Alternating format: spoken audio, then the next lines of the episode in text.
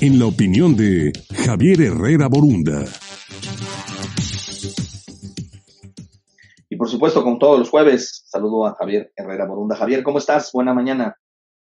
Buenos días, Luis. Gusto saludarte como cada jueves. La experiencia internacional ha demostrado que el uso de políticas prohibicionistas, particularmente en el uso de la marihuana, no han sido efectivas.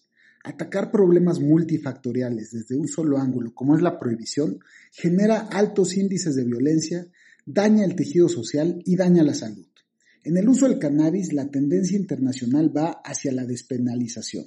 En ese sentido, el Senado la semana pasada dio un paso importante y aprobó en lo general la Ley General para la Regulación del Cannabis.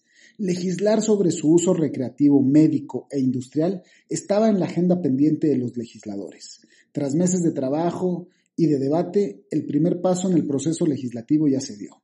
La nueva ley dentro de su innovación propone la creación del Instituto Mexicano de Regulación y Control del Cannabis, ente que se encargará de implementar los mecanismos y procedimientos de trazabilidad comercial y de producción de la semilla del cannabis durante los primeros seis meses de la legalización.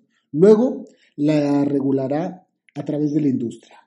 Solo las personas mayores a 18 años podrán cultivar, portar y consumir marihuana y sus derivados, pero con un permiso del instituto mencionado. Además, se permite la aportación de hasta 28 gramos, pero queda prohibido el consumo del cannabis psicoactivo en áreas de trabajo públicas o privadas, añadiendo que la venta solo será permitida a establecimientos debidamente aprobados por el instituto. La aportación por arriba de 28 gramos y hasta 200 gramos se puede sancionar con una multa económica de hasta 250 mil pesos. Si la aportación es superior a los 200 gramos, entonces sí se perseguirá como delito y la pena será la cárcel. En los próximos días la ley continuará su curso e irá a la Cámara de Diputados.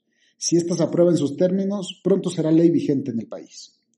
El mundo va hacia la regulación. México no podía quedar al margen. Mientras el cannabis se industrializa a nivel global, no regularla en nuestro país solo significaba la proliferación de la violencia.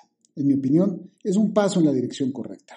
Los dejo con un gran saludo, soy Javier Herrera y que tengan una buena semana. Gracias.